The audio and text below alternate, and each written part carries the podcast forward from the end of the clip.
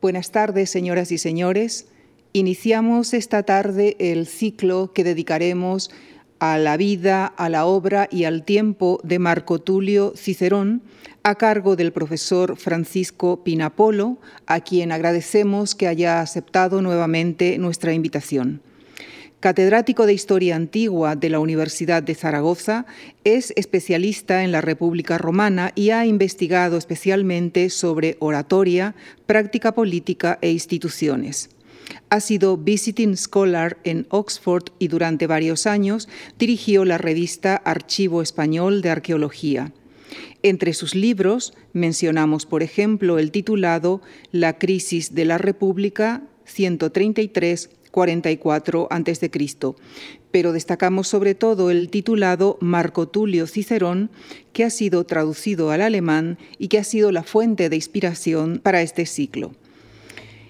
Marco Tulio Cicerón a diferencia de otros personajes de la antigüedad, se conoce mucho sobre su vida pública y su obra, no solo porque ha interesado a historiadores de diversas épocas, sino también gracias a su enorme fertilidad literaria y a los cientos de cartas que escribió. ¿Qué dirá la historia de mí dentro de 600 años? se preguntaba Cicerón, para quien la mayor recompensa a la virtud era la gloria y la alcanzó, al menos en parte, porque 22 siglos después su trayectoria sigue despertando nuestro interés. Les dejo con el profesor Francisco Pinapolo en la conferencia que ha titulado Cicerón, Triunfo y Frustración de un advenedizo. Muchas gracias. Ciudadanos de Roma, durante mi glorioso consulado Muchas veces pronuncié discursos ante vosotros reunidos en asamblea. Cientos, miles de vosotros acudisteis a escucharme. Pero nunca vi una asamblea tan nutrida como la de hoy. Me congratulo enormemente de teneros delante de mí. Todos sabéis quién es el enemigo de la patria. Marco Antonio, Marco Antonio, Marco Antonio. Así es, Marco Antonio es nuestro enemigo el enemigo al que debemos batir. Él quiere destruir nuestras instituciones, Él quiere destruir nuestra república. Debemos luchar contra Él por todos los medios. Con la palabra sí, pero si es necesario, con las armas.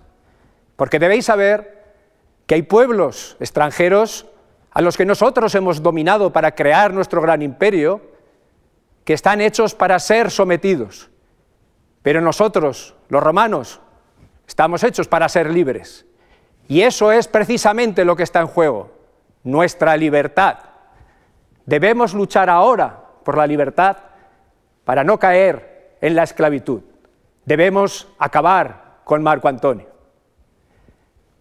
Unas palabras semejantes a estas fueron pronunciadas por Cicerón el día, por la tarde del día 4 de enero del año 43 a.C. El día anterior había cumplido 63 años. Fueron las últimas palabras recogidas que han llegado hasta nosotros, pronunciadas por Cicerón en una asamblea del pueblo.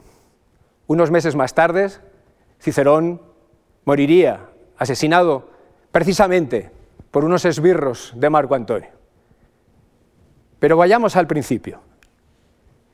Cicerón nació el día 3 de enero del año 106 a.C., en una localidad latina, Arpino, situada a poco más de 100 kilómetros de distancia al sudeste de la ciudad de Roma. Como habitante de Arpino, Cicerón nació jurídicamente ciudadano romano. Él nunca renunció a sus dos patrias, como él decía. La pequeña, Arpino, donde siempre mantuvo unos vínculos culturales y sobre todo económicos, y por supuesto Roma, su gran objetivo. El gran objetivo de toda su vida fue triunfar en Roma. Pero el hecho de que perteneciera a una familia de una pequeña ciudad que podríamos calificar como provinciana, marcó en buena medida su vida, porque Cicerón no podía competir con las grandes familias aristocráticas de Roma. Él no era un Claudio, no era un Emilio, no era un Cornelio. Él no tenía antepasados ilustres. Él no tenía ningún antepasado que hubiera desempeñado ninguna magistratura en Roma, ni que hubiera sido senador. Cicerón era, por lo tanto, lo que los romanos llamaban un homo novus, literalmente un hombre nuevo, un novel, un advenedizo, alguien que tenía que hacerse a sí mismo para buscar la popularidad que le llevara a ocupar cargos políticos y tener una relevancia dentro del Senado y dentro de la sociedad romana. Tienen ustedes aquí un breve pasaje del Commentariolum Petitionis, que podemos traducirlo como manual del pequeño manual del candidato o del buen candidato, que escribió Quinto, el hermano pequeño de, Marco Tulio Cicerón, cuando eh, Marco aspiró en el año 64 a ser cónsul, algo de lo que hablaremos un poco más tarde. En ese pequeño libelo, Quinto repite en diferentes ocasiones a su hermano Marco, cada vez que vayas al foro durante tu campaña electoral, tienes que repetirte a ti mismo, soy un homo novus, soy advenedizo, quiero ser cónsul y estoy en Roma.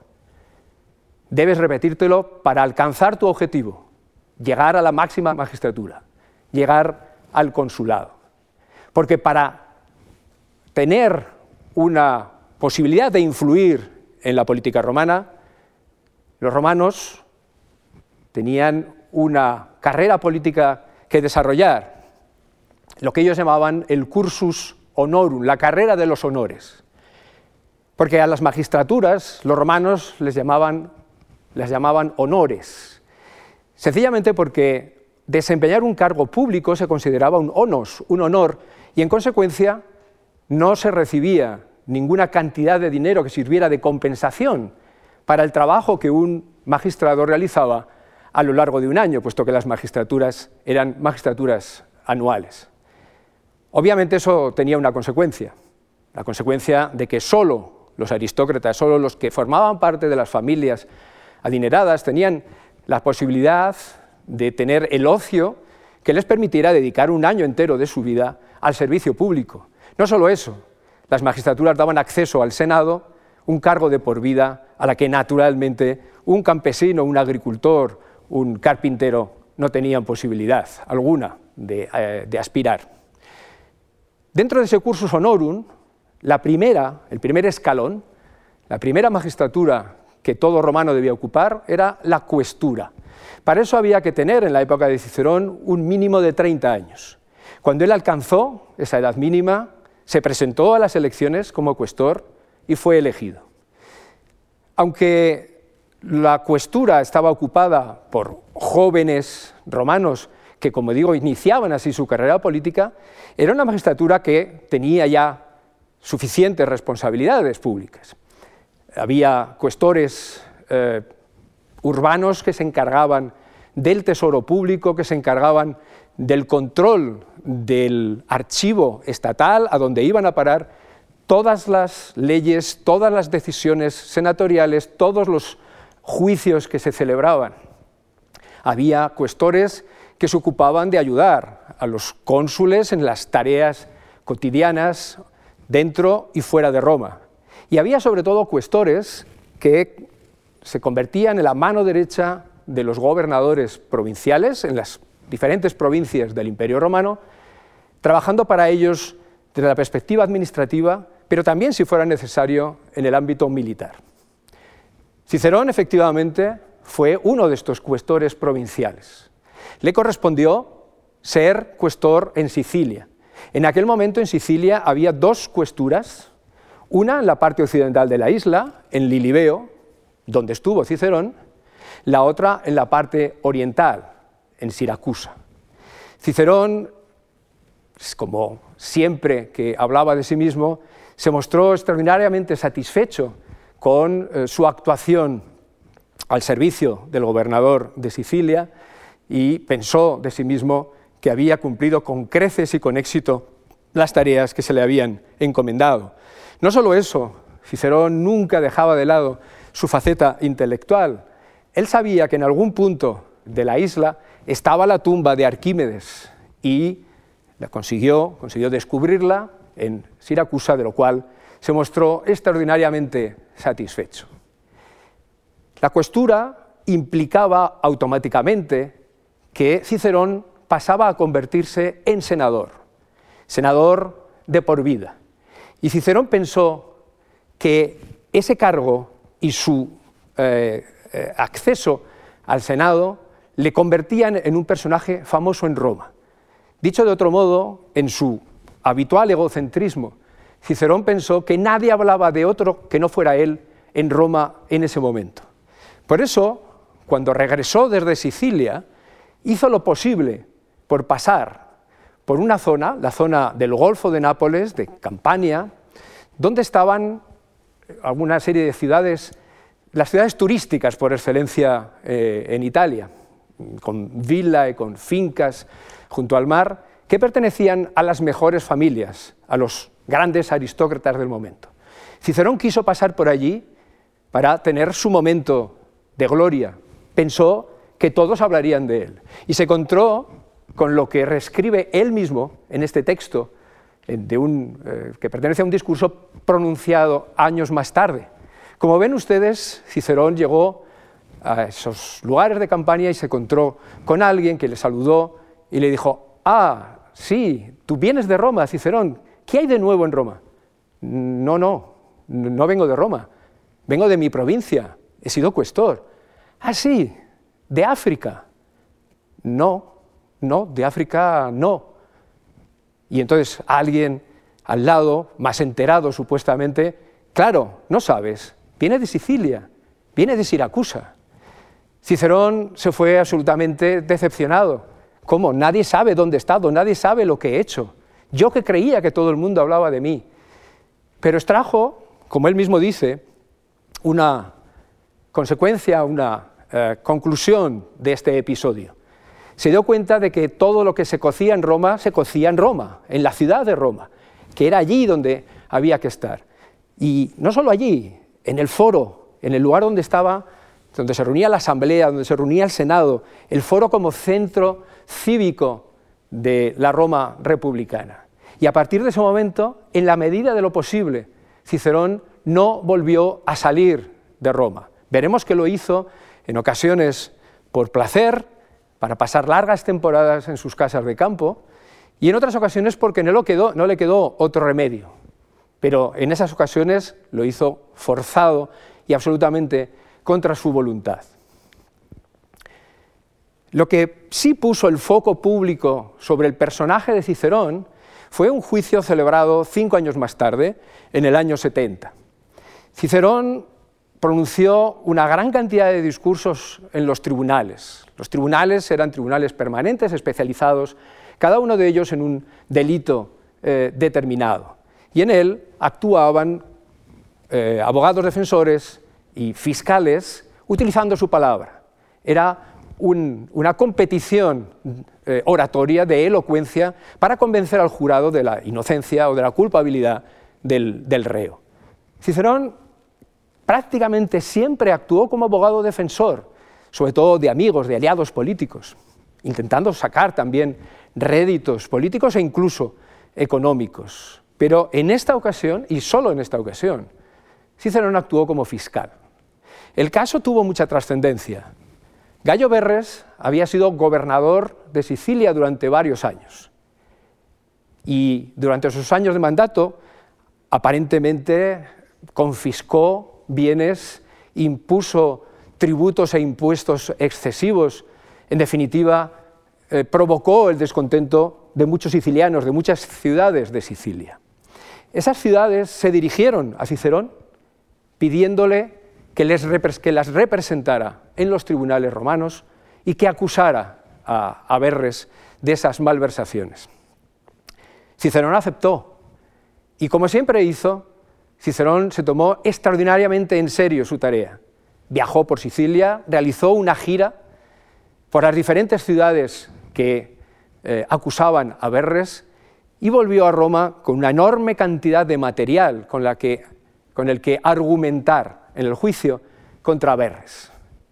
De hecho, en el primer discurso de lo que llamamos las berrinas, en el primer discurso Cicerón eh, no dejó títere con cabeza, acusó de todo lo posible a Verres, pero con eh, argumentos muy precisos, con datos extraordinariamente precisos.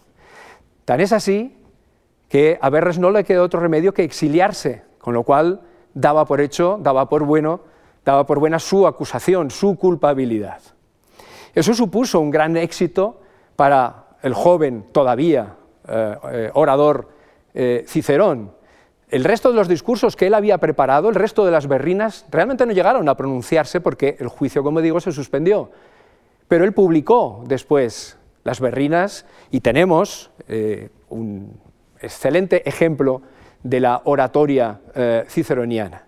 No solamente, no solamente cobró protagonismo y fama a Cicerón por quien era el acusado y por su éxito, sino sobre todo, quizás, porque el abogado defensor de Berres era Hortensio, que en aquel momento era el orador más famoso en Roma. Es decir, el todavía joven e inexperto Cicerón había conseguido vencer al gran Hortensio. Finalmente eso puso el foco, como digo, sobre Cicerón. Cicerón aspiró siempre a ser el mejor. Y lo mejor, desde su perspectiva, era dedicar la virtud, poner en práctica la virtud para la que él y en la que él se había educado en el gobierno de la ciudad. Y para ello había que conseguir el consulado. El consulado era la magistratura suprema.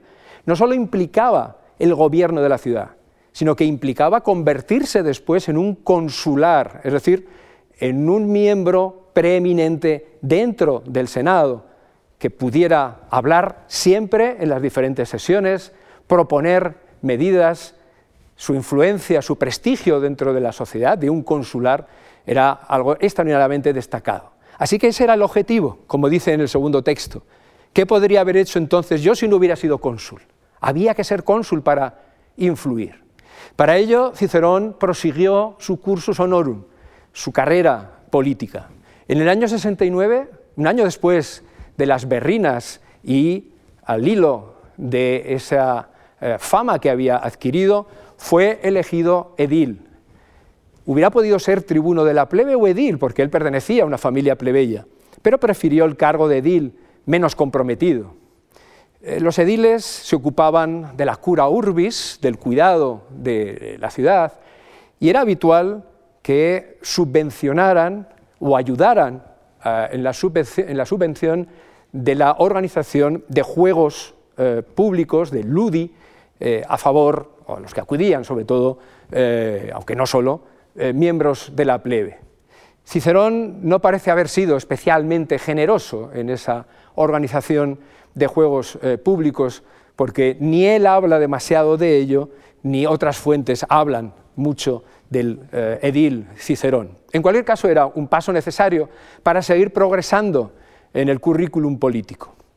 En el año 66 fue pretor, una de las dos magistraturas superiores, pretor y cónsul, era el penúltimo paso antes de llegar al consulado. Como pretor, además de dirigir, de presidir uno de los tribunales de ese año, destaca el hecho de que por primera vez pronunciara un discurso ante el pueblo en un acontio a favor de un proyecto de ley presentado por Manilio, un tribuno de la plebe, lo que llamamos la ley Manilia. Esa ley quería dar un mando extraordinario, un mando militar extraordinario a Pompeyo contra el rey Mitrídates. Mitrídates era el rey del Ponto, un pequeño reino originalmente en la parte central eh, septentrional de, lo que, de, la península de Anatolia, de lo que hoy es Turquía, pero desde allí se había extendido, había extendido su dominio a otros puntos de Anatolia, hasta constituir un grave peligro para las provincias del Imperio Romano durante, en este momento ya, prácticamente un par de décadas, sin que nadie hubiera conseguido derrotarla definitivamente. El mando que se le dio a Pompeyo finalmente consiguió poner punto final eh, a la guerra.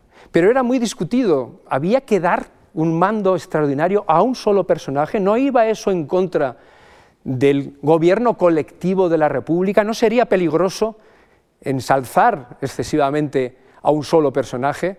Eso produjo, dio lugar a un debate. Y en ese debate participó Cicerón. Y aunque a nivel privado tenía sus dudas sobre la pertinencia de esa ley de mando extraordinario, en público apoyó a Pompeyo. Le apoyó no solamente porque probablemente pensaba sinceramente que eso era lo mejor para la República, sino también porque pensaba que era lo mejor para él mismo. Él estaba cerca de presentarse al consulado. Pompeyo era el hombre más importante en esos momentos en Roma. Por lo tanto, él sabía, Cicerón sabía, que iba a necesitar el apoyo de Pompeyo. Y por eso, entre otras razones, favoreció la aprobación de la ley. En el año 64 se presentó al cargo de cónsul. Había llegado a la edad mínima para ser cónsul. El consulado eh, se podía ocupar cuando se alcanzaban los 43 años de edad. En el año 64 es cuando Quinto Cicerón escribe ese manual del candidato, ese Commentariolum Petitionis, al que me he referido con eh, anterioridad. La campaña electoral, cuando hablamos de campaña electoral en Roma, eh, no debemos confundirnos pensando en lo que nosotros entendemos por campaña electoral. Hay que pensar que en la antigua Roma no había mm, partidos políticos, no había programas, eran eh, candidaturas absolutamente individuales y la solicitud de voto era personal, individual. De hecho, en el eh, comentario Commentarium Petitionis quinto, cuando, cuando, le habla a su hermano Marco, eh, le dice, no plantees ninguna cuestión programática y sobre todo, no hagas promesas políticas. Porque si haces promesas y sales elegido, luego querrán que las cumplas. Así que limítate a hablar con la gente, a pedir su voto. De hecho, existía una curiosa figura, la del nomenclator, normalmente un esclavo o un liberto, que incluso pasaba de mano en mano, porque era alguien eh, muy solicitado, que era un individuo que conocía muy bien a eh, la eh, clase alta eh, romana, tenía contactos un poco con todos, era una especie de Jaime Peñafiel de la antigüedad, de la antigua Roma, de tal manera que iba, acompañaba al candidato cuando bajaba al foro. ¿Por qué candidato? Porque llevaba la llamada toga cándida. La toga era blanqueada de tal manera que refulgía cuando bajaba al foro entre todos los que acudían allí, de tal manera que quienes estaban en el foro sabían que aquel individuo se estaba presentando a una eh, determinada magistratura. Y cuando el candidato se cruzaba con alguien, el nomenclator le había dicho, este es fulano de tal, acaba de volver de este sitio, su hija ha tenido un hijo o ha tenido una desgracia. Y así, en este caso Cicerón, el candidato podía dirigirse a él por su nombre y preguntarle ¿Qué ha ocurrido últimamente en tu vida? Me he enterado de tal cosa. Enhorabuena por tu nieto. Ya sabes que me presento candidato, me presento al consulado. Por supuesto, cuento con tu voto. Ese era el sistema con el que funcionaba la campaña electoral en Roma y la campaña tuvo éxito. Cicerón fue elegido cónsul suo anno, como se decía en latín, es decir, en el año, en el primer año que podía ser candidato, un gran triunfo para un homo novus, para un advenedizo, y además con la mayor cantidad de votos. Fue el que más recibió, el que más votos recibió en eh, las votaciones, en las elecciones para el consulado. Durante su consulado, Cicerón se encontró con diferentes eh, problemas a los que tuvo que enfrentarse. El primero fue un proyecto de ley agraria que había eh, iniciado un tribuno de la plebe, Servilio Rulo. Cicerón estaba totalmente en contra de eh, cualquier medida social que supusiera reparto de la riqueza. Se opuso siempre a cualquier intento de reforma agraria, que consideró totalmente eh, contrario a la, a la, igualdad. Cada uno tenía que tener lo que le había correspondido, pero no confiscar a otros para repartir la riqueza. Por supuesto se opuso a esta reforma agraria y lo hizo con éxito. Probablemente no solamente por los discursos de Cicerón, tanto en el Senado como ante el pueblo, con los que inició su año consular en el año 63, sino también porque aparentemente no se daban las eh, circunstancias, no, contaba el tribuno con los suficientes apoyos para aprobar eh, su ley. Pero en el texto que ven ustedes, lo que me interesa señalar es lo primero que dijo Cicerón cuando eh, accedió al consulado. Lo que tienen ustedes es el comienzo del primer discurso que Cicerón pronunció ante el pueblo como cónsul. Y como ven ustedes, lo que le interesa señalar a Cicerón es su carácter de homo novus, su carácter de advenedizo. Yo no puedo hablaros de mis antepasados. Yo no tengo imagines majorum, no tengo las imágenes de mis antepasados en el atrio para enseñaros. Ninguno ha sido antes que yo, ni un cónsul, ni un triunfador, ni un senador. Yo soy un hombre hecho a mí mismo. Todo lo he conseguido yo, lo he conseguido con mis virtudes, con mi esfuerzo. Y gracias a eso me habéis elegido como cónsul. Y hacía décadas que un homo novus no alcanzaba el consulado. De ahí el enorme orgullo que sentía eh, Cicerón. El otro gran episodio del consulado de Cicerón en el año 63 es la represión de la conjuración catilinaria. Mm, podríamos quizás pensar, conociendo a Cicerón, que Cicerón estaba exagerando la importancia de la conjura y en consecuencia la relevancia de su actuación. Podríamos pensar eso si no fuera porque tenemos una fuente eh, alternativa de primera calidad, Salustio, un político e historiador contemporáneo, que como ustedes saben escribió una monografía titulada La conjuración de Catilina. Es decir, que efectivamente la conjuración existió y en efecto puso en jaque el Estado romano. La tarea de Cicerón fue primero descubrir que esa conjura tenía lugar. Huyó rumores, investigó, se aseguró de que efectivamente estaba en marcha ese complot y se aseguró de que el líder era Catilina, que de algún modo, que para nosotros resulta oscuro, quería hacerse con el poder en Roma por cierto, él había fracasado dos veces, Catilina había fracasado dos veces en las elecciones consulares, de algún modo por encima de las instituciones, por encima del Senado, quería hacerse con el poder. Cicerón habló en el Senado y ante el pueblo para descubrir a Catilina. Hizo lo posible para que Catilina saliera de Roma, para que fuera declarado enemigo público, hostis publicus por el Senado romano. Catilina efectivamente salió de Roma con eso no acabó el peligro, porque él consiguió reclutar un ejército en, lo que hoy es la Toscana, en Etruria, con el cual combatió contra las legiones romanas durante unos cuantos meses. Cicerón permaneció en Roma, donde además consiguió mm, prender a unos miembros de la aristocracia que habían sido los principales aliados de Catilina, algunos de ellos incluso magistrados en activo. Eso fue el golpe definitivo al liderazgo de la conjura en Roma. Se produjo un gran debate en el Senado. El día 5 de diciembre del año 63, diferentes personajes hablaron en el Senado sobre qué hacer con esos conjurados que habían sido detenidos. Finalmente el Senado votó, por mayoría, que los conjurados debían ser ajusticiados. Y Cicerón corrió a ejecutar esa orden. Poco después, todos ellos habían sido ejecutados. Cicerón consideró eso su mayor gloria. No exactamente la ejecución, me refiero eh, al modo en el que había acabado con ese peligro para Roma. Se consideró el salvador de la República Romana. Fue declarado pater patria, padre de la patria, por el Senado, por los senadores eh, romanos. Y pensó Cicerón a partir de ahora soy el gran líder de Roma. Como veremos, ese liderazgo no duró mucho, porque lo que él consideraba su mayor timbre de gloria se iba a convertir en su mayor pesadilla en los años siguientes. Pero dejemos esa cuestión de momento y vayamos a hablar de una cuestión diferente. ¿Cuál es la relación de Cicerón con la riqueza, con las finanzas? ¿Cuál es su actitud ante el dinero, ante las propiedades?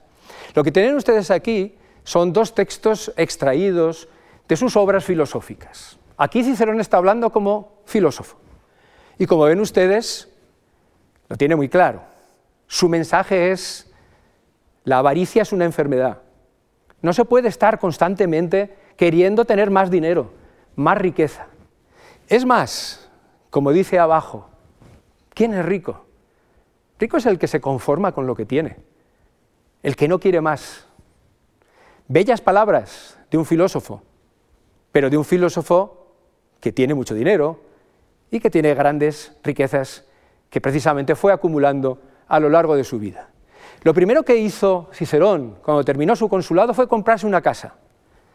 No una casa cualquiera, una casa que le costó tres millones y medio de sestercios, una cantidad enorme de dinero, para la cual él mismo nos dice, tuvo que hipotecarse, tuvo que pedir un préstamo. Hasta entonces había vivido en la casa que había heredado de, su padre, eh, en un barrio relativamente modesto de Roma, una casa relativamente pequeña, una casa que no correspondía a la prestancia que un cónsul romano debe tener. Así que él se compró una, una casa, como ven ustedes, en el Palatino, rodeado de casas de ilustres, de familias ilustres. El Palatino era la colina, ya saben ustedes que Roma estaba, rodeada por diferentes eh, colinas, en medio de algunas de ellas, del Capitolio y del Palatino, estaba el Foro, que es un, lugar rehundido, como ustedes saben, si conocen eh, Roma. Palatino, como digo, esa colina era la colina aristocrática por excelencia. Durante el periodo republicano, pero lo siguió siendo después. De hecho, todos los emperadores, desde Augusto en adelante, construyeron sus palacios, sus grandes palacios, en el Palatino. La cuestión, el mero hecho de que Cicerón ya viviera rodeado de la creme de la creme de Roma, lo convertía en uno de ellos. El Homo novus se había convertido en un nobilis, había pasado a pertenecer a la nobilitas, a la aristocracia, y la casa así lo señalaba. Pero, como ven ustedes en la frase de abajo, mi casa pontífice se encuentra a la vista de casi toda la ciudad, la cuestión no era que Cicerón tuviera una buena vista sobre el centro de Roma, sobre los grandes templos, sobre el foro. La cuestión es que desde el foro se veía su casa. Es decir, desde el lugar público por excelencia, alguien podía pensar, ah, allí vive Marco Tulio, Cicerón, el consular, el de la conjuración de Catilina. Eso es lo que buscaba Cicerón. Naturalmente no se conformó con eso. Cuando alcanzó el consulado, Cicerón, las propiedades de Cicerón eran relativamente reducidas. Él tenía algunas fincas que había heredado de su padre en Arpino, compartiéndolas con su hermano Quinto, y tenía la dote que había recibido de Terencia, su esposa, por cierto, perteneciente a una familia importante. En esa dote había bosques en diferentes lugares de Italia, había lugares de pasto, pero sobre todo había casas en Roma, casas de inquilinos, casas que se alquilaban.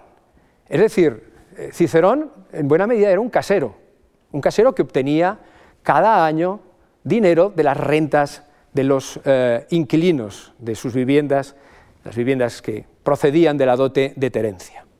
Pero a partir de ese capital relativamente reducido, a partir del año 63, Cicerón adquirió un gran número de eh, fincas. Como ustedes pueden ver, fincas en Pompeya, en Cumas, en Puteoli, en Cayeta, en Ancio, en Astura, en la zona costera sobre todo, pero también en el interior, en el Lacio y en Campania, que son las dos regiones más pobladas y más fértiles de Roma. Y eh, para ello tenía que trasladarse entre una casa y otra, lo hacía con frecuencia, con relativa frecuencia. El sistema eh, hostelero en Italia no había alcanzado precisamente una gran, eh, una gran calidad en ese momento. Así que en ocasiones había que dormir en el camino, hacer noche. Para eso Cicerón compró unas posadas, como pueden ver aquí en, Aquino, por ejemplo, o en Anagnia, o en Sinuesa, Minturnas, los, de, Versoria, como se llamaban en latín, que son, como digo, posadas, casas personales en las que podía pasar la noche Cicerón. Todo esto lo obtuvo entre el 63 y el 43, entre los 20 años que median desde su consulado y su eh, asesinato. Y con ello se convirtió en un gran terrateniente, no en uno de los más ricos de Roma, en absoluto, pero sí en un rico hacendado. Porque hay que pensar que algunas, que estas fincas efectivamente sirvieron de fincas de recreo para Cicerón. En algunas de ellas él tenía eh, bibliotecas que era un lujo enorme en la antigüedad, incluso obras de arte que él traía exprofeso de Grecia y de las cuales estaba muy orgulloso, como podemos ver en sus cartas, pero además de fincas de recreo, estas son fincas productivas. En estas fincas se producían cereales, vid, olivo, que se transformaba en aceite y vino y se vendía. Y en esas fincas había un buen número de esclavos que trabajaban para Cicerón. Así que no nos fijemos exclusivamente en el lado intelectual, que es evidentemente muy importante de Cicerón, sino también en el Cicerón hombre de negocios.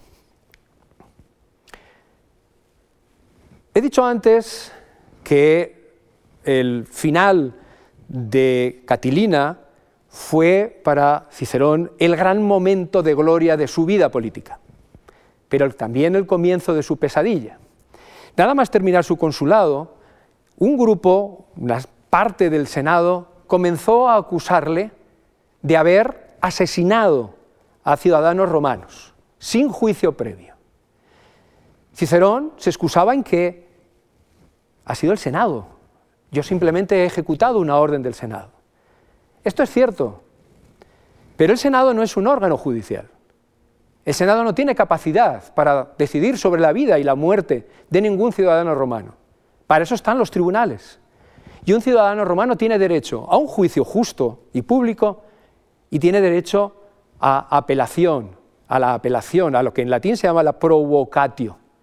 Y los catilinarios fueron ajusticiados sin un juicio previo y sin capacidad para poder apelar. Esto, como digo, en un primer momento fue, eh, se convirtió en una acusación permanente contra Cicerón. Pero el problema fue cuando en el año 58 fue elegido tribuno de la plebe Clodio, Publio Clodio Pulcro, quien, en cuanto entró en su cargo, promulgó una ley que fue aprobada, por la cual eran condenados todos aquellos magistrados romanos que hubieran condenado a muerte a un ciudadano sin juicio. Es evidente contra quién iba la ley, pero la ley no nombraba a Cicerón en ningún momento. Cicerón cometió, un error táctico del que luego se arrepintió eh, y se avergonzó. Se dio por aludido y huyó de Roma, con lo cual implícitamente aceptaba su culpabilidad. Luego es verdad que Clodio emitió, eh, promulgó otra ley, ad hominem, en la que ya expresamente se nombraba a Cicerón como culpable de la muerte de los catilinarios. Pero es igual, para entonces ya era tarde. Cicerón había salido de Roma, había salido de Italia y hubo de vivir casi un año y medio en el exilio en Grecia, lo cual supuso para él una catástrofe personal, de la que probablemente nunca se recuperó del todo.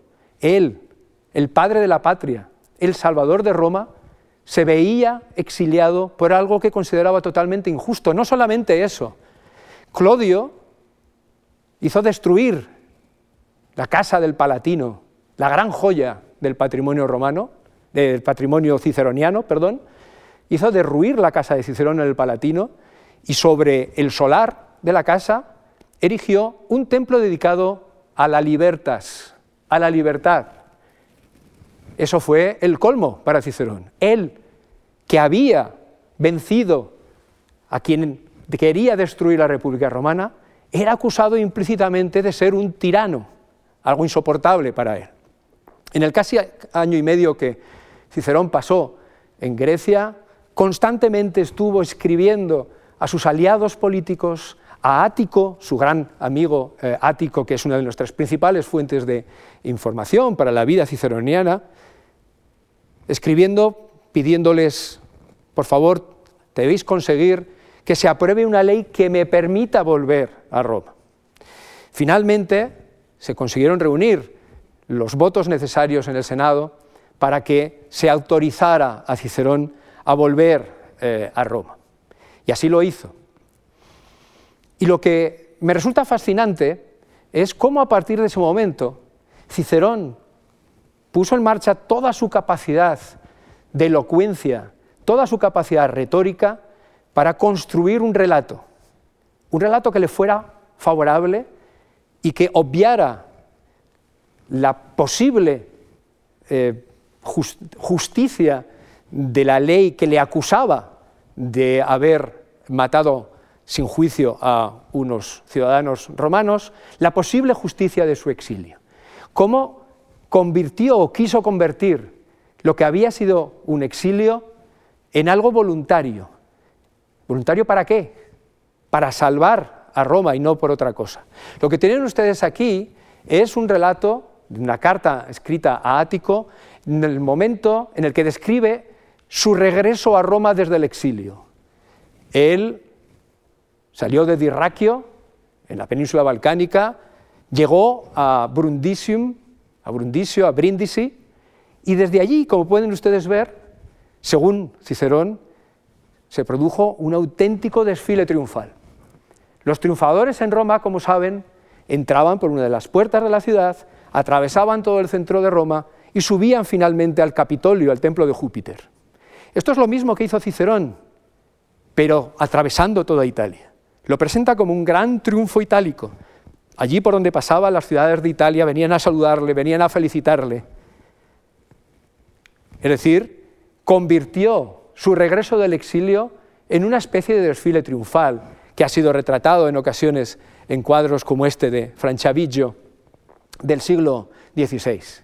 No solamente eso, sino que a partir de ahí en sus discursos, en sus cartas, pero sobre todo en sus discursos, comenzó a presentar su exilio de una manera totalmente diferente. En el texto de arriba ven ustedes como con su marcha de Roma, Cicerón dice, no, yo salvé a la República, porque yo era el único que podía combatir por la República. Si yo moría, ¿quién iba a defender la República? Antes de que me mataran me fui, pero me fui para salvar por segunda vez a la República, la primera con mi gloria como cónsul, la segunda con mi desgracia, con mi exilio. No solamente eso, sino que en el discurso que tienen abajo, ven ustedes como Cicerón se autoidentifica con la res pública.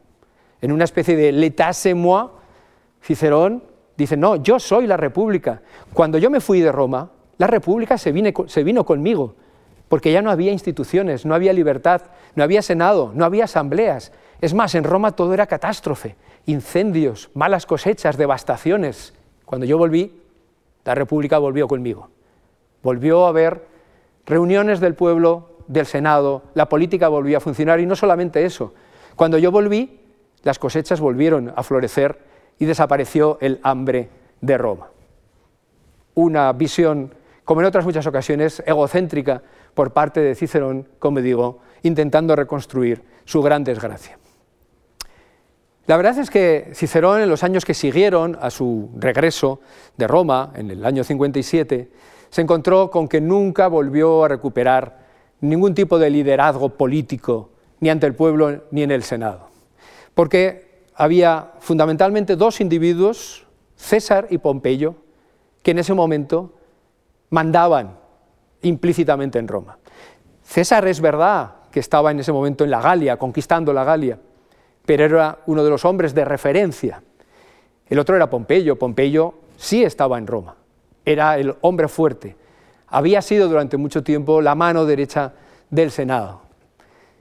Cicerón se encontró con que eh, estaba al servicio de ellos. Como aquí eh, viene a decir, le encanta ser amigo de César, se siente muy querido por César, pero le angustia no tener vida pública ni juicios, le angustia no poder hablar en el Senado como lo que él pensaba que era, un líder.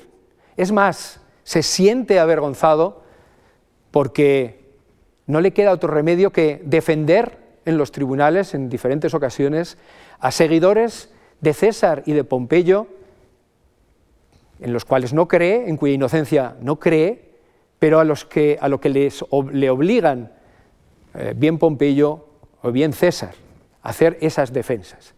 Así que, como digo, se siente realmente avergonzado y poco a poco va, si no abandonando la vida pública, dedicando cada vez más tiempo para nuestra fortuna, por otra parte, a, eh, lo intelectual, a escribir libros de retórica, libros sobre la mejor organización eh, del Estado.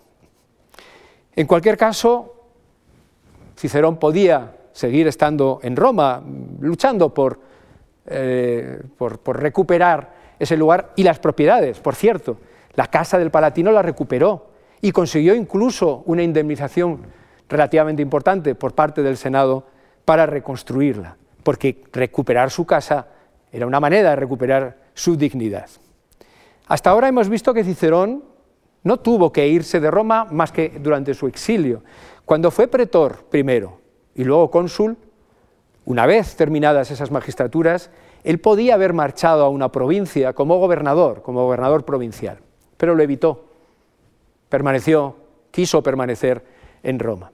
Sin embargo, una ley, precisamente una ley emitida eh, a iniciativa de Pompeyo, obligó a antiguos consulares que no habían ejercido como gobernadores provinciales a salir a alguna provincia y ejercer ese cargo. Eso es lo que le sucedió a Cicerón. Cicerón pasó buena parte del año 51 como gobernador provincial en Cilicia y como ven ustedes, desde el primer momento mostró su hastío Cualquier tiempo en el extranjero es monótono y triste. Escribe cuando está, acaba de llegar a, Cilicia, a su eh, provincia. A Ático le dice, me cansa esta ocupación, echo de menos la luz de Roma, el foro de Roma. Desde el mismo momento en que llegó a su provincia, escribió una y otra vez machaconamente a Ático. Ático no era senador, Ático no era un político, era un, rico eh, romano que tenía muchos vínculos eh, y muchas influencias dentro de la política eh, romana, Cicerón le escribe para que mueva sus hilos de tal manera que él no tenga que estar ni un día más de un año en la provincia, para que pueda volver lo antes posible a Roma. No solamente eso, sino que le tocó estar en Cilicia en, Anatolia, en un lugar de cultura y de habla griegas. Cicerón era amante de la cultura griega, no hay duda de ello. Hablaba perfectamente griego, pero no tenía una muy buena opinión de los griegos como pueblo. Como ven ustedes en el discurso de arriba, en defensa de Flaco, él critica a los griegos, critica a los eh, testigos griegos. Se trata de un juicio iniciado contra Flaco contra ciudades de Asia Menor, que le acusaban de malversación. Es cierto que esta es una cuestión retórica. Cicerón lo que quiere es eh, descalificar a los testigos que vienen de allí, diciendo son mentirosos, no les hagáis caso, miembros del tribunal. Bien, aquí podríamos decir que se trata de una estrategia propia de un abogado defensor que lo que quiere es salvar a su, eh, eh, a su defendido pero el texto de abajo es una carta a su, hermano, a su hermano quinto. Allí no tiene por qué eh, no decir lo que realmente piensa. Y como ven, dice, cuidado, los griegos no son de fiar. Los griegos son aduladores, son mentirosos, son frívolos. En parte es un eh, lugar común, es un tópico de, lo que desde, de cómo desde Roma se veía eh, a los griegos. Sea como fuere, Cicerón se encontraba fuera de Roma durante un año en una tarea que no le gustaba y además rodeado de esos griegecillos, graeculi, como muchas veces le llama en sus eh, escritos. Cilicia, como ven ustedes, es ese territorio de la parte sur meridional de lo que hoy es Turquía, de Anatolia, una relativamente pequeña eh, provincia de también una relativamente eh, pequeña importancia. Él pasó una parte de, su pasó una parte de su eh, periodo de mandato en la Odisea, eh, una de las principales tareas del gobernador provincial era emitir justicia, actuar de árbitro en las querellas entre las ciudades provinciales. Cicerón, de nuevo, como siempre, muy pagado de sí mismo, nos dice que lo hizo tan extraordinariamente que nunca nadie en Cilicia había tenido un gobernador tan extraordinario como él. Pero un gobernador provincial tenía también el mando militar. Cicerón no tenía ninguna experiencia militar y le asustaba la posibilidad de que los partos pudieran invadir su provincia. Los partos están fuera del foco aquí, los partos estaban situados, esta es la frontera, los partos están al este, eran el pueblo más importante de eh, Mesopotamia. Como digo, sus fronteras occidentales llegaban hasta las fronteras del Imperio Romano. Los partos habían vencido apenas tres años antes a, eh, los romanos en la famosa batalla de Carras, a, Craso, eh, se habían llevado los estandartes de las legiones romanas, una enorme vergüenza para, para Roma, y Cicerón temía que pudieran invadir su territorio. ¿Qué iba a hacer él? Que no tenía ninguna experiencia como eh, militar. Afortunadamente, los partos no llegaron en ningún momento a invadir el Imperio Romano durante el mandato ciceroniano. Pero curiosamente, Cicerón, y eso dice bastante de lo que es el personaje, buscó un momento de gloria, su momento de gloria militar. Ven ustedes ahí señalado la ciudad de Pindeniso, que está situada en la frontera con Siria. Quizás ustedes dirán, ¿y qué es eso de Pindeniso? Pues no son los únicos en decirlo.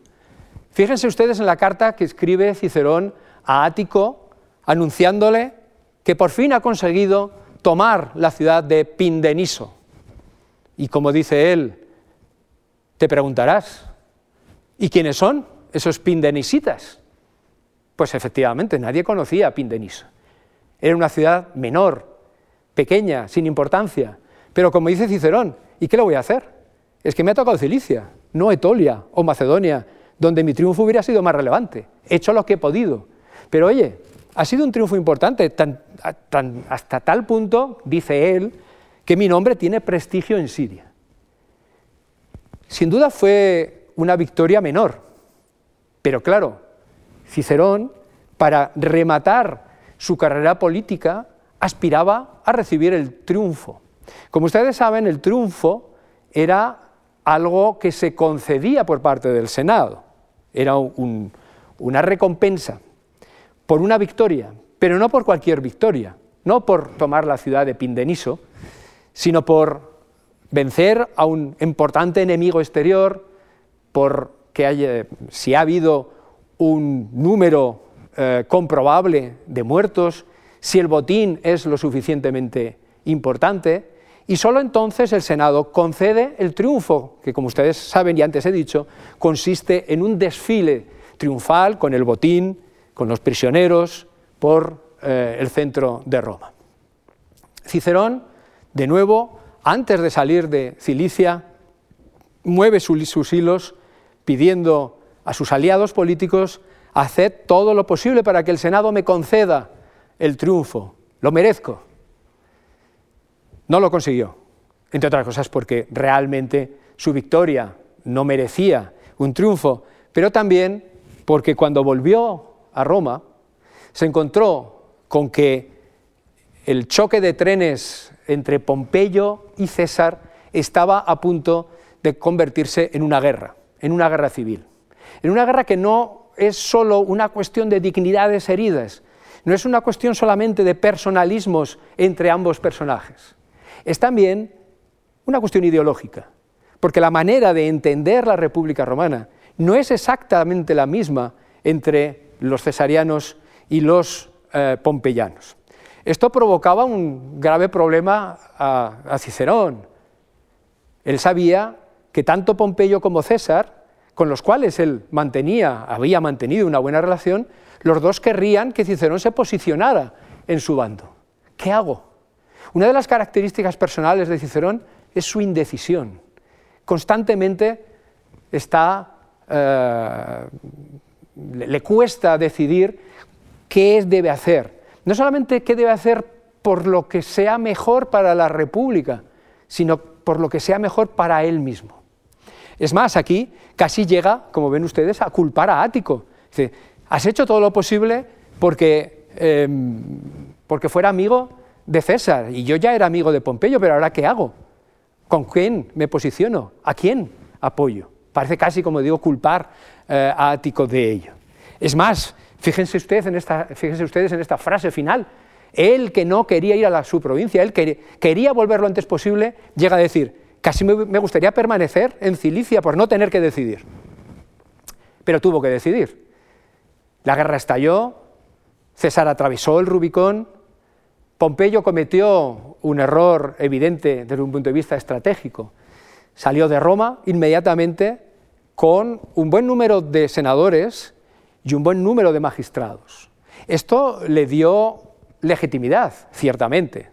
El poder legal, la mayor parte del poder legal en Roma estaba con él, pero cometió el error de dejar el tesoro público en Roma.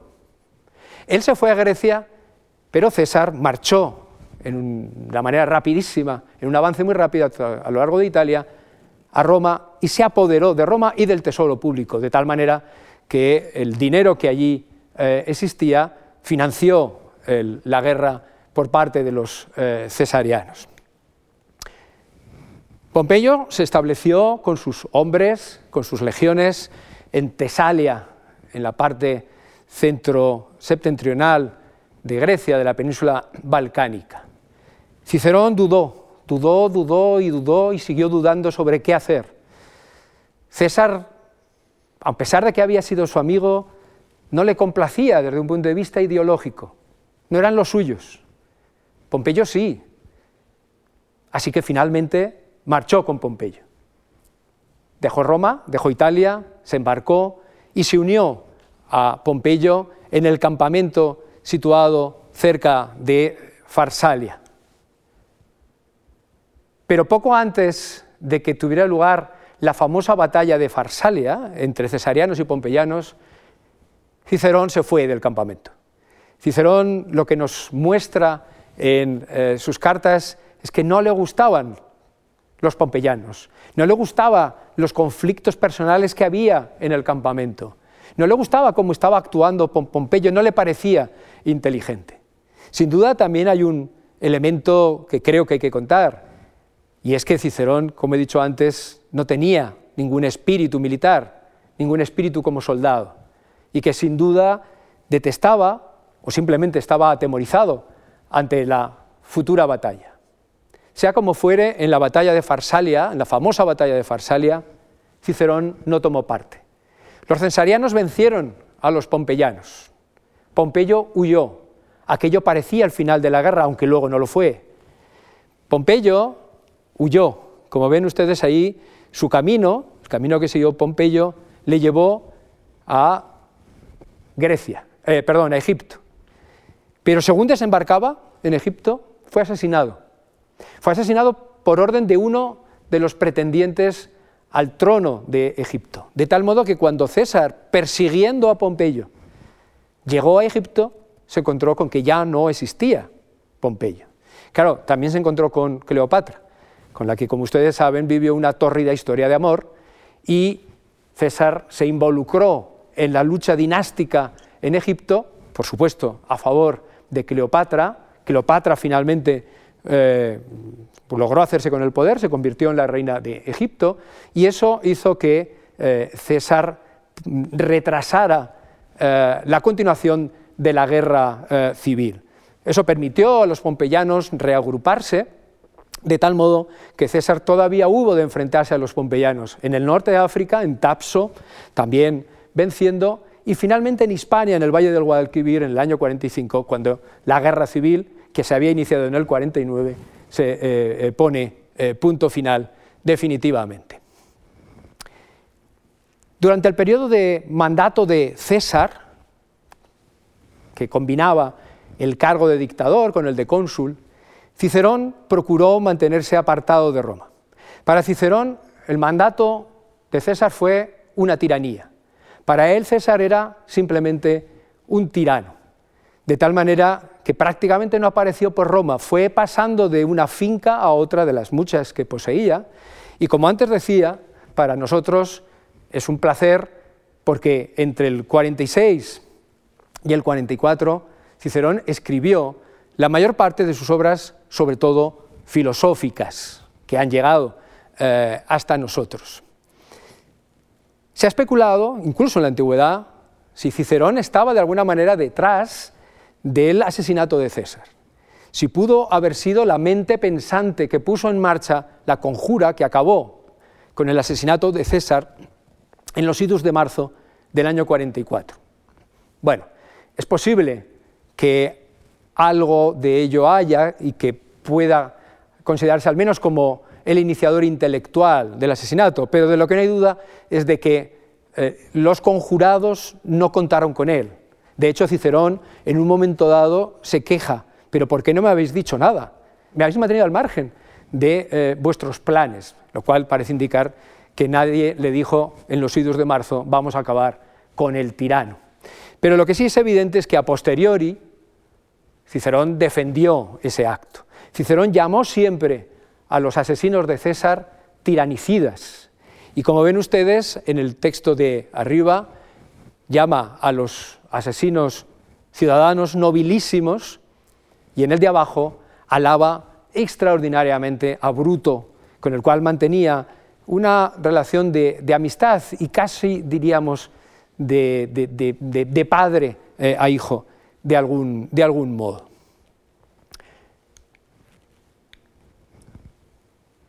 En lo que Cicerón se mostró eh, clarividente es en el hecho de que, como él dice en diferentes ocasiones, hemos matado al tirano, pero no hemos acabado con la tiranía, porque César había creado en torno eh, a él una red clientelar, una red de amistades políticas, de intereses económicos, que era difícil de romper simplemente matándole a él. Y sobre todo, como dice Cicerón, porque había dejado a una especie de heredero de la tiranía, que era Marco Antonio. Como dice en diferentes ocasiones Cicerón, hemos matado al tirano, pero no a la tiranía, porque para eso está Marco Antonio. Marco Antonio en realidad, la mano derecha de César, era uno más de los cesarianos que luchaban por el poder tras la muerte de César, entre los cesarianos y contra los llamados, eh, contra los llamados tiranicidas. Pero surgieron otros protagonistas del momento, sobre todo un jovencito de apenas 20 años, desconocido, que no tenía ninguna carrera política, no había desempeñado ninguna magistratura, no era ni siquiera senador, tenía apenas 20 años, un, un don nadie que se convirtió en, algo, en alguien importante en el momento en que se abrió el testamento de César y se vio que él era declarado el único heredero y que además tomaba el nombre como hijo adoptivo de César. Pasó a llamarse Cayo Julio César, aunque nosotros lo conocemos como Octaviano muchas veces, y fue el futuro Augusto. Un outsider, pero que poco a poco fue cobrando importancia en la escena política de Roma. Alguien a quien Cicerón en un primer momento creyó poder manejar. Como se ve ahí, él lo alaba en un discurso pronunciado en el Senado, en una de las filípicas. Lo alaba en diferentes ocasiones. Cree que puede ser la solución para la República. Y en algunas cartas dice, no os preocupéis, yo conozco bien a este jovencito, dejádmelo a mí, yo lo manejaré. Desde nuestra perspectiva histórica parece claro quién manejó a quién. Parece claro que fue más bien el futuro Augusto el que manejó a eh, Cicerón y no eh, al revés. El caso es que a lo largo del año 43 tuvo lugar, en primer lugar, ese episodio con el que hemos empezado la charla, es decir, la lucha, la última lucha política de Cicerón para salvar la República, o por mejor decir, para salvar su República, lo que él consideraba que debía ser la República Romana. Las Filípicas. Las Filípicas es el nombre que damos a una serie de discursos pronunciados por Cicerón ante el pueblo y sobre todo ante el Senado contra eh, Marco Antonio.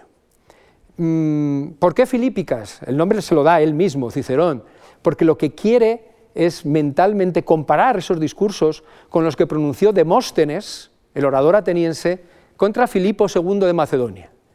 Demóstenes hablaba por la libertad de Atenas contra lo que él consideraba la tiranía de, eh, Filipo II de Macedonia.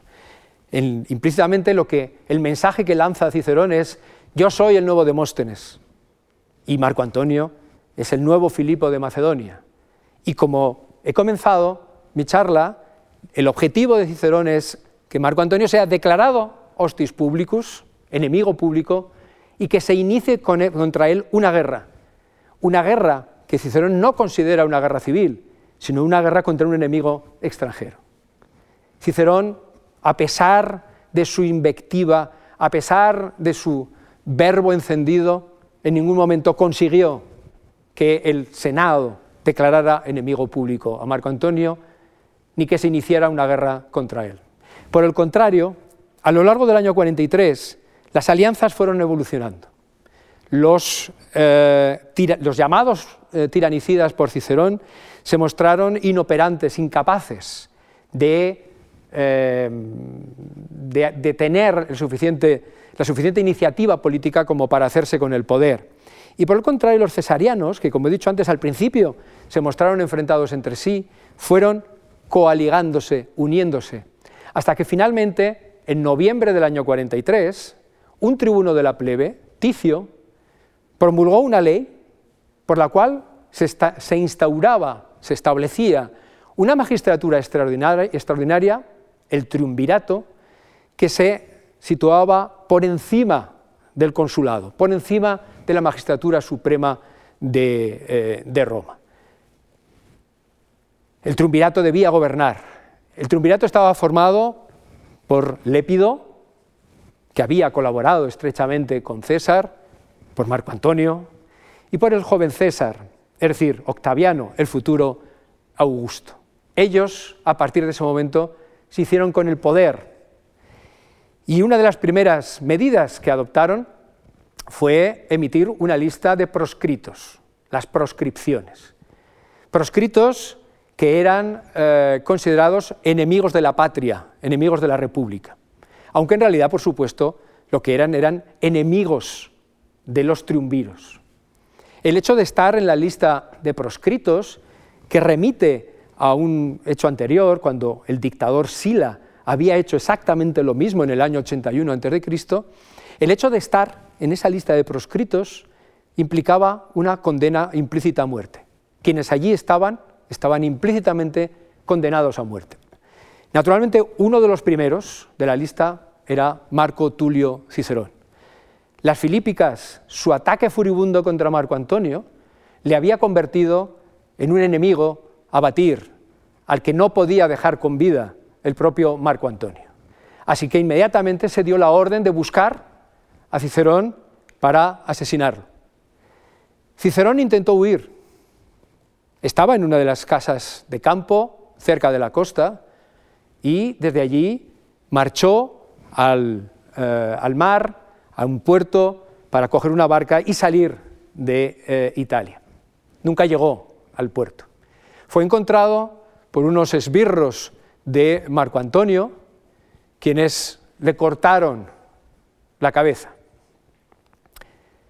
Con eso acabó la vida de eh, Cicerón y para mayor eh, escarnio del orador Cicerón, su cabeza y posiblemente también sus manos, sus despojos, fueron llevados a Marco Antonio para que él pudiera comprobar que efectivamente la condena de muerte se había ejecutado, y Marco Antonio exhibió esos despojos en la tribuna de oradores, en los rostra.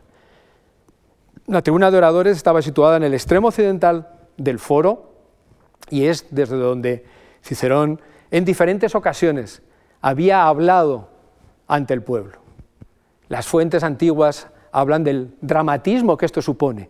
Quien tantas veces habló con gloria ante el pueblo era ahora exhibido tras, eh, tras su muerte.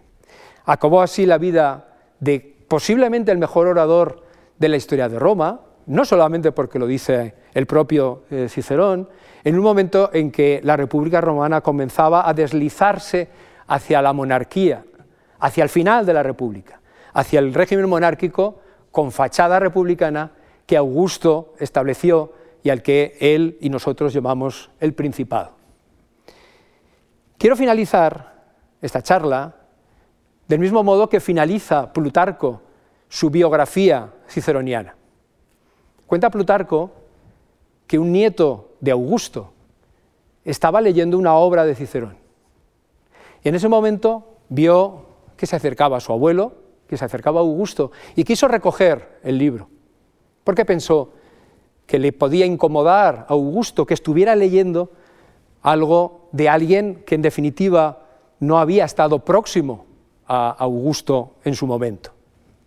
Augusto, sin embargo, recogió el libro, estuvo un largo rato leyendo, lo cerró y le dijo a su nieto, no te preocupes, haces muy bien, estás leyendo el libro de un hombre de gran elocuencia y que amó a su patria. De las muchas cosas que le hubieran gustado a Cicerón, la primera de ellas es que habláramos de él, pasar a la posteridad, porque esa es en definitiva, esa inmortalidad fue la que él siempre buscó. De todos los adjetivos eh, que eh, a él le hubiera gustado que eh, pronunciáramos sobre su persona, probablemente lo que más le hubiera complacido es que dijéramos que fue un gran orador y un patriota. Muchas gracias por su atención.